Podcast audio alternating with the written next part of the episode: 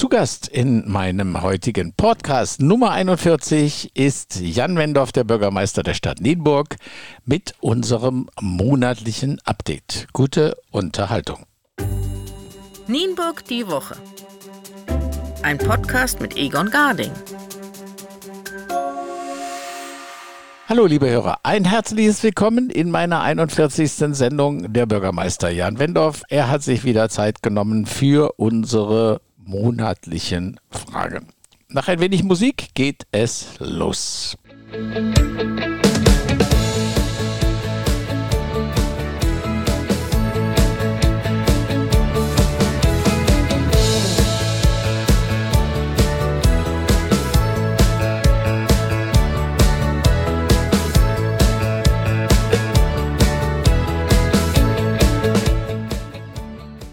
Gast in meiner heutigen Sendung zum monatlichen Update ist der Bürgermeister der Stadt Nienburg, Jan Wendorf. Ja, Herr Wendorf, unsere gemeinsame Sendung wird immer mehr gehört. Der letzte Stand waren 749 Hörer. Mhm. Das ist also eine Steigerung, eine monatliche Steigerung von fast 20 Prozent. Das ist also sehr erfreulich. Und es kommen inzwischen, inzwischen auch sogar von Ratsmitgliedern interessante Fragen mit, die man mir vorlegt, wo ich mich mit Ihnen drüber unterhalten soll. Jetzt weiß ich gar nicht, ob die vielen Fragen, die ich habe, die sprengen wahrscheinlich heute unsere Zeit. Aber wir fangen einfach mal an. Es geht um Umsetzung von Beschlüssen. Das kommt aus dem Rat. Mhm. Umsetzung von Beschlüssen dauern einfach zu lange. Ein Beispiel, Bearbeitung Südring. Interessierte Unternehmen, die, die sich gemeldet haben, hören nichts oder hören lange nichts. Was haben Sie ja. dazu zu sagen? Ja, äh, das ist richtig. Das kann ich verstehen. Ich habe das ja auch an anderer Stelle schon gesagt, dass ich manchmal sehr froh bin und gleichzeitig durchaus beschämt, dass wie lange Unternehmen Durchhaltevermögen eben haben, bis sie eben hören. Das ist ein komplizierter Prozess. Im Südring ist es so, ich habe das aber aber auch schon im Wirtschafts- und Marketingausschuss dargestellt. Wir haben Fördergelder eben bekommen, die haben wir jetzt abgearbeitet. Wir setzen einen ähm, objektiven Verkaufspreis eben fest. Da wird die Politik dann nochmal mit eingebunden. Und dann werden die Unternehmen hoffentlich in der zweiten Jahreshälfte alle von uns eben Post kriegen und dann hoffe ich auch, dass dieses Thema in den nächsten Monaten abgearbeitet wird. Grundsätzlich ist es so, dass wir auch noch, ich kenne einige Beschlüsse, die sind seit 2012 äh, eben tatsächlich bei uns, die haben sich nicht durch Zeitablauf dann halt eben erledigt. Die sind dann irgendwo im Ausschuss mit Willen oder Wissen der damaligen Politik dort dann eben auch geendet. Das arbeiten wir auf, indem wir jetzt auch gerade in der Verwaltung einen Prioritäten- und Ablaufplan eben erstellen. Da kommt das eben auch nochmal mit rein. Und wir kommunizieren das aber auch immer mit den Entscheidungsträgerinnen und Trägern äh, in den Sitzungen auf jeden Fall. Gibt es keine Möglichkeit, diese, diese ganzen Vorgänge zu verkürzen? Hm, ja, also ich, das, man, man, ich könnte jetzt eben mit Fachkräftemangel anfangen. Südring ist eben so etwas, das ist in der Federführung der Wirtschaftsförderung. Die neue Wirtschaftsförderung kommt zum 1.7. Wir lassen das dann nicht liegen und arbeiten dann manches dann halt eben noch ab. Und im Moment versuchen wir halt effizienter dadurch zu werden, dass wir sehr viele Projekte, die wir links und rechts eben hatten, tatsächlich mal beiseite zu legen und zu sagen, Priorität heißt, es bleibt was liegen und nicht, ich bearbeite jetzt 20 Sachen auf einmal. Das wird sich aber erst so in den nächsten Monaten dann eben hoffentlich positiv auswirken. Das können Sie nicht von jetzt auf gleich machen. Sie sprachen schon den Personalmangel an. Nun geht es auch noch der Finanzchef Norman Lenzer. Wer macht denn als letzter das Licht aus dem Rathaus? Ja, die Frage habe ich gestern schon gestellt bekommen. Es wird sich immer jemand finden. Nein, also das hat ähm, in, in dem Fall waren es persönliche Gründe. Wir haben wie alle Verwaltungen oder wie alle mit einem heftigen Fachkräftemangel eben zu kämpfen. Das ist nicht mehr so, dass man sagt, wo das meiste Geld ist oder äh, wo sonst welche Vergünstigungen eben sind. Wir merken dann tatsächlich, zu uns kommen tatsächlich Leute, die hier verwurzelt sind, die sagen, oder ich kenne so eine, eine Stadt dieser Größe, das ist meine Heimat. Und diesen Wechsel machen wir eben gerade durch. Und ich hoffe mal, dass wir dann Ende des Jahres oder so ab Herbst wieder in voller Stärke eben sind. Wir haben mehrere Stellen nachbesetzt. Wirtschaftsförderung habe ich eben gerade genannt. Wir werden eine neue Juristin kriegen, auch das zum 1.7. Wir haben teilweise Auswahlverfahren gehabt, die waren im Januar und mit den langen Kündigungszeiten und Übergangsfristen kommen manche eben dann auch erst in der zweiten Jahreshälfte. Das pendelt sich jetzt eben so ein. Also ich habe keine Sorge, dass hier niemand mehr dann eben ist, äh, der dann die, das Licht anmacht.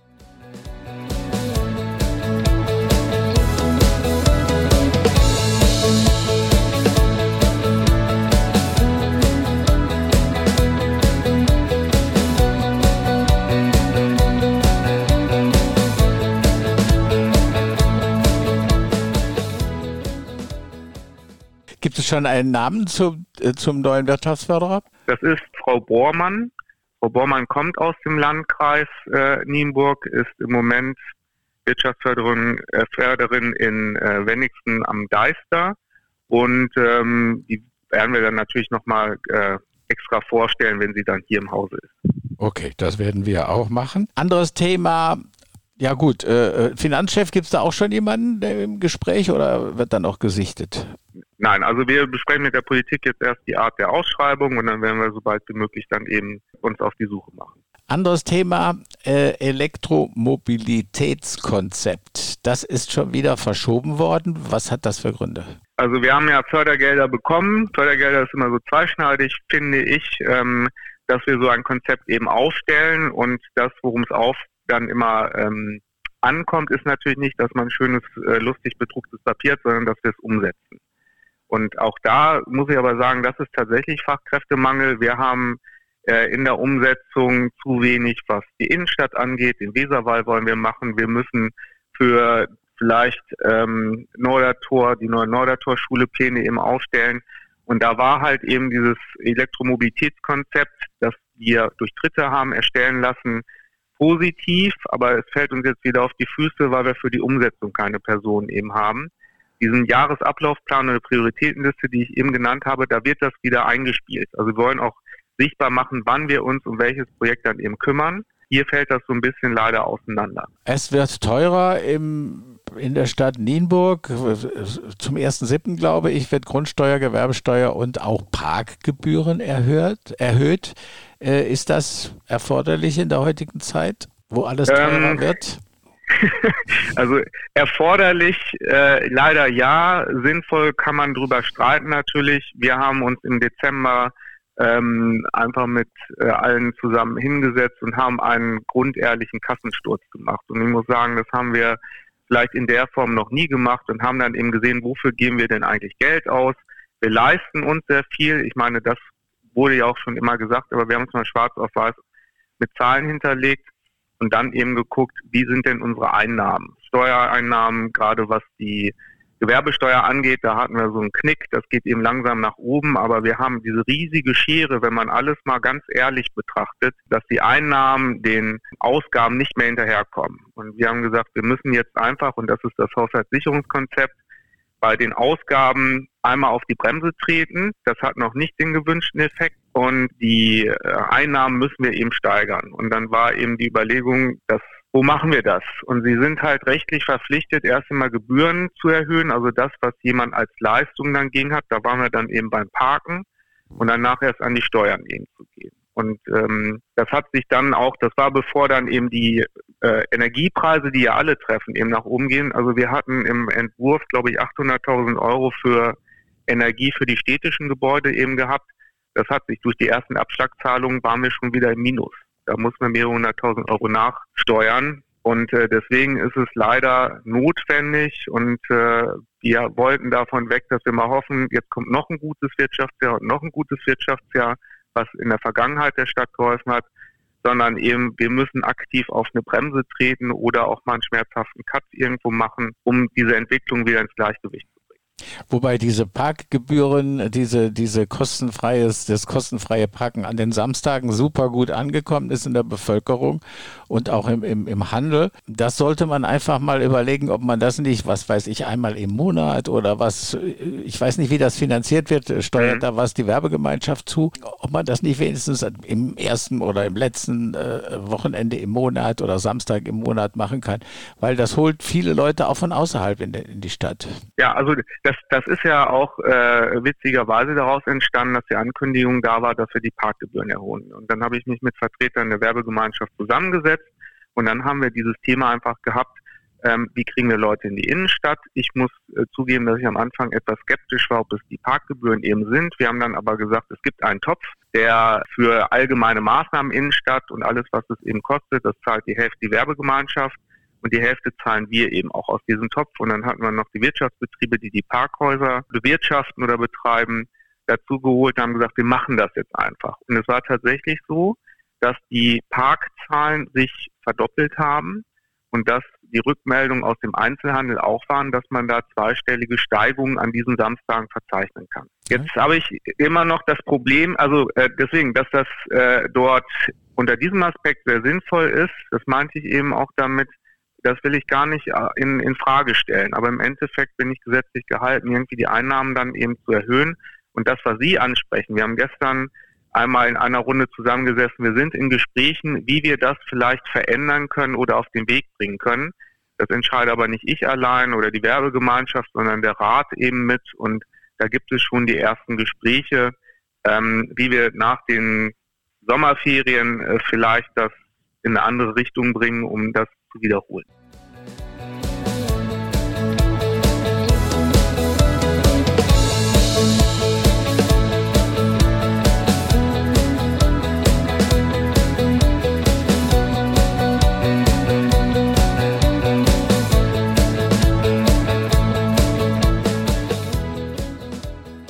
Also ich wüsste, wo Sie Geld einsparen können, extrem. Ich war ja okay. gestern bei der Stadtsanierungsbesprechung äh, für diesen Sanierungsbeirat. Mir ist ja. ja. das Gesicht nach hinten geklappt und vielen anderen Leuten, die da saßen, auch, wenn, wenn ich da oben an der Tafel sehe, 850.000 Euro Gutachterkosten. Ja. Wir haben vor fünf, sechs Jahren, das war vor Ihrer Zeit, äh, beim damaligen, mit dem damaligen Bürgermeister dieses Leitbildverfahren äh, äh, durchgeführt, was über mehrere Monate ging, was ein Heidengeld gekostet hat. Und leider musste ich gestern dann die Frage stellen, äh, ob man anhand dieses Leitbilds weiterarbeitet. Da steht der junge Mann auf äh, von, von diesem Gutachterbüro und sagt, ich weiß nichts von einem Leitbild. Äh, äh ja. Programm, was vorher erstellt wurde. Da, sowas geht doch nicht. Wie kann man 850.000 Euro verballern für Gutachten? Ja, also da, da bin ich eben ganz äh, bei Ihnen. Dass wir, das war eigentlich auch eine Diskussion, die wir während des Elektromobilitätskonzeptes eben hatten. Dass gesagt worden ist, dass die Firma oder das Büro, das diesen Auftrag bekommen hat. Die haben sehr gute Arbeit geleistet. Also ich will die jetzt nicht in irgendeiner Weise schlecht machen oder so. Aber es haben viele sich aus der Stadt gemeldet, haben gesagt, ich habe ein Unternehmen, ich bin da seit 30 Jahren mit dabei oder warum kommt ihr nicht auf mich einfach? Das ist immer diese Systematik, äh, die ich nicht für zielführend halte mit den Fördergeldern. Und ähm, der zweite Punkt, den Sie da eben ansprechen, dass wir manchmal eben Sachen haben oder über Sachen sprechen, die wir schon mal gemacht haben, das, das ist gerade in so einer Ordnung einfach drin. Und das zeigt halt eben, äh, wo noch sehr viel, um es positiv zu sagen, Potenzial einfach ist, was, was einzusparen. Aber an diesen Gutachterkosten manchmal, das ist immer nur eine Stellschraube eigentlich. Da gucken wir auch gerade drauf. Thema Standort Nordertorschule, gibt es da was Neues? Ja, es gibt einen politischen Beschluss ja eben in die Richtung, dass es Richtung Musride dann einfach geht. Dort sollen jetzt die ersten Planungs- und äh, Überlegungen für den B-Plan dann eben auf den Weg gebracht werden. Das bleibt eben auch so mit dabei. Schwierigkeit ist vor allem die Frage mit dem, mit dem, mit der Zu- und Abfahrt. Wie machen wir da die Verkehre? Und da sind wir eigentlich jetzt nun dabei, das auf, weiter auf den Weg zu bringen. Da wird dieses Jahr noch was passieren? Ich gehe davon aus. Also B-Pläne sind äh, sowieso dann immer sehr sehr schwierig. Da, wir haben im Moment auch die Besonderheit, da haben wir ja die Kita Kleeblatt und die Kita Kleeblatt soll so schnell wie möglich ein festes Zuhause kriegen. Die sind ja in Container. Ja. Also auch unter diesem Aspekt ist das große Interesse eben daran, die B-Plan, äh, die B-Planung sozusagen voranzubringen und dann schon vorab, sage ich mal, äh, zu sehen, wie wir dort für die Kinder und für die Mitarbeitenden ein festes Zuhause eben finden.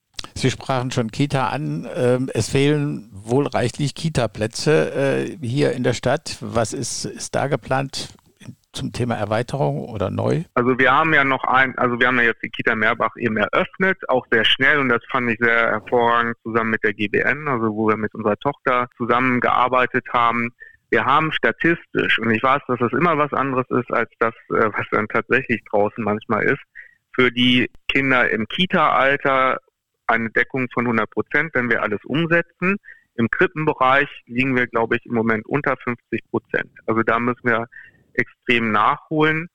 Wir haben die Planung und hatten auch mit der Politik da so besprochen, dass wir jetzt eben dort einen Schwerpunkt eben legen und dann eben auch mal schauen, dass wir mal weg von den Statistiken eben kommen, sondern dass wir auch nochmal Reserven eben einbauen. Die Entwicklung hat uns da teilweise eben überholt, äh, trotz guter Ansätze und ähm, wir, wir schauen jetzt einmal. Es gibt ja dann noch die Überlegung einer äh, Kita bei den Helios-Kliniken, da etwas ranzubringen. Wir haben verschiedene freie Träger oder dritte Träger, die gesagt haben, wir können uns das eben auch vorstellen. Und da sind, ist gerade der Fachbereich Soziales eben dran, zu gucken, was wir da gut und schnell umsetzen können.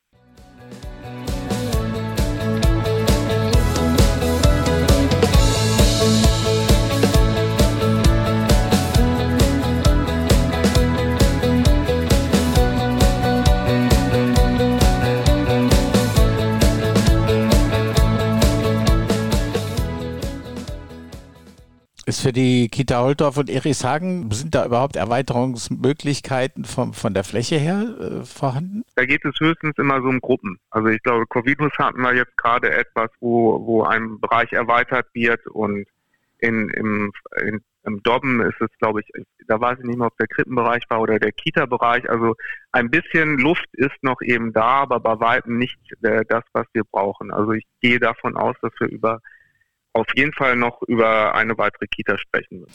Jetzt wurde gestern Abend auch ganz kurz da bei dem Stadtsanierungskonzept ähm, kurz über die Lange Straße ge gesprochen, Umbau Lange Straße 3133. Bewegt sich die Politik und, und die Verwaltung jetzt in diese Richtung, dass dann doch die Bibliothek im Erdgeschoss da angesiedelt werden soll? Es, es gibt äh, die, die, die Überlegungen oder auch schon konkretere äh, Pläne, die Bibliothek zumindest unten in den Teil eben hineinzukriegen, das Archiv aber nicht. Und dann ist die Frage eben, und das sind so gerade die Planungen und Überlegungen bei uns im Hause auf Wunsch äh, der Politik, was man dann oben drüber reinbringen Tja, da haben wir viel, viel Zeit verloren. Das haben wir unserem ehemaligen Bürgermeister zu verdanken, denn jetzt wird die Sache, denke ich, um ein immenses teurer. Ne? Durch die äh, Kostensteigerung? Also es wird auf jeden Fall teurer. Wer daran schuld ist, daran will ich mich lieber nicht beteiligen. Es sind, es sagen wir mal so, äh, man, man hätte es sicher irgendwie schneller eben hingekriegt. Wir sitzen jetzt daran, wir arbeiten mit Hochdruck eben nach. Denn das sage ich jetzt mal so, wenn ich gucke, was wir an Schulen eben brauchen, wenn ich gucke, was wir für die Kinderbetreuung brauchen, wie hier die Infrastruktur ist, äh, dann kann ich auch immer schwer nach außen erklären, warum wir uns gerade mit äh, solchen durchaus wichtigen Institutionen wie Archiv und Bibliothek eben aufhalten.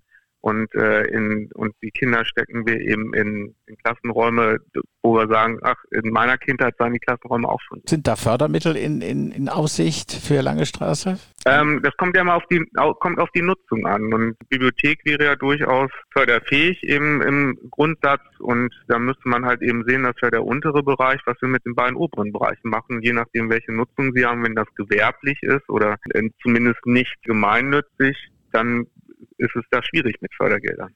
Ja, Investitionsvolumen, die Stadt hat kein Geld, die Finanzen sind schlecht und trotzdem äh, spricht man von, von diversen Investitionsvolumen, die geplant sind. Feuerwehr Erichshagen ungefähr eine Million, Friedrich-Ebert-Schule, Containeranlagen 1,4 Millionen. Nee, das nicht. Also wenn wir kein Geld haben, dann heißt es, für die Aufgaben, die wir uns vorgenommen haben, die wir erledigen müssen, gibt es einfach zu wenig an Geld. Das ist so. Aber die Bedeutung und Wichtigkeit bestimmter Projekte und äh, Sachen, die sind ähm, nicht unabhängig davon, aber die müssen wir einfach machen. Bei der Friedrich-Ebert-Schule ist es so, dass wir im nächsten Schuljahr statt mit zwölf Klassen, die so gerade in die Schule passen, mit 14 Klassen rechnen müssen. Und ähm, so schnell bauen wir nichts an. Also es ist eine dringende Notwendigkeit, dort Container aufzustellen. Aha. Und ähm, bei den anderen, äh, die Feuerwehr hat genau auch diesen hohen Stellenwert äh, in der Verwaltung und in der Politik, dass gesagt wird, wir müssen da vorankommen. Da muss man auch daran denken, dass diese Häuser eben sehr alt sind. Die Feuerwehrfahrzeuge platt gesagt werden auch immer größer. Und wenn wir eine einsatzfähige Feuerwehr haben wollen auf dem hohen Niveau, den wir auch den Freiwilligen eben bieten wollen, dann müssen dort diese Feuerwehrhäuser eben auch vorangebracht werden.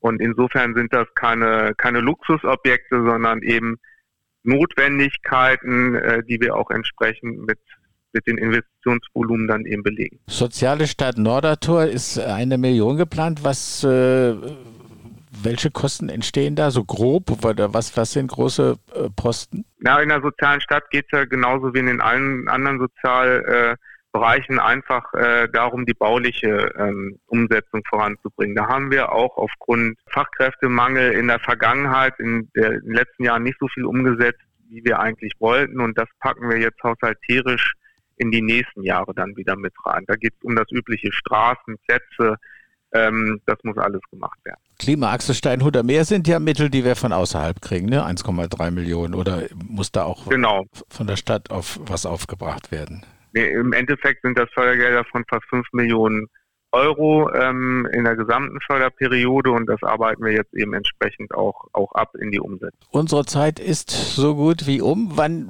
wann geht es in die Sommerpause mit, mit Rat und Ver also Verwaltung ja nicht, aber in die lange Sommerpause wie die Fernsehmoderatoren. Wann geht der Rat in die Sommerpause? Also wir werden am 12. Juli äh, die letzte Ratssitzung haben. Da ehren wir nochmal die Ratsmitglieder, die in der letzten Wahlperiode ausgeschieden sind. Das konnten wir wegen Corona nicht. Es wird auch so sein, das wird die erste Ratssitzung wieder im Ratssaal sein. Und äh, danach ist erstmal Sitzungspause, will ich das mal halt einfach nennen. Und dann geht es Ende August dann gleich weiter. Für die Verwaltung, auch hier wird natürlich, wie in allen Betrieben, sage ich mal, dann Urlaub eben genommen, aber wir haben äh, Richtung Haushaltsplanung und das, was ich schon ansprache, ansprach, ähm, unsere Projekte sitzen wir jetzt schon einfach daran, wie wir, wie wir dann mit, mit dem Rat wieder im August spätestens zusammensitzen. Prima. Dann werden wir uns Anfang Juli nochmal hören. Vielen Dank für heute und alles Gute. Danke Ihnen auch. Tschüss, Herr Garding.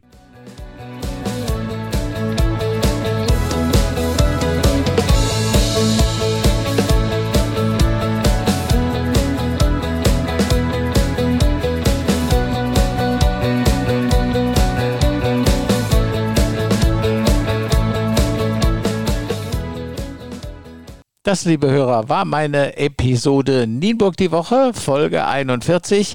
Ich hoffe, es hat Ihnen wie immer gefallen. Nicht vergessen, Podcast abonnieren, kostenlos unter www.nienburgdiewoche.de. Und bitte, soweit möglich, teilen Sie diesen Beitrag mit Ihrer Community. Haben Sie, die Frage wie immer, gerne Themen, das wird ja inzwischen reichlich in Anspruch genommen, die eine breite Öffentlichkeit interessieren, melden Sie sich einfach unter info@nienburgdiewoche.de. Für heute sage ich bye bye, bis zum nächsten Mal, Ihr Egon Garding.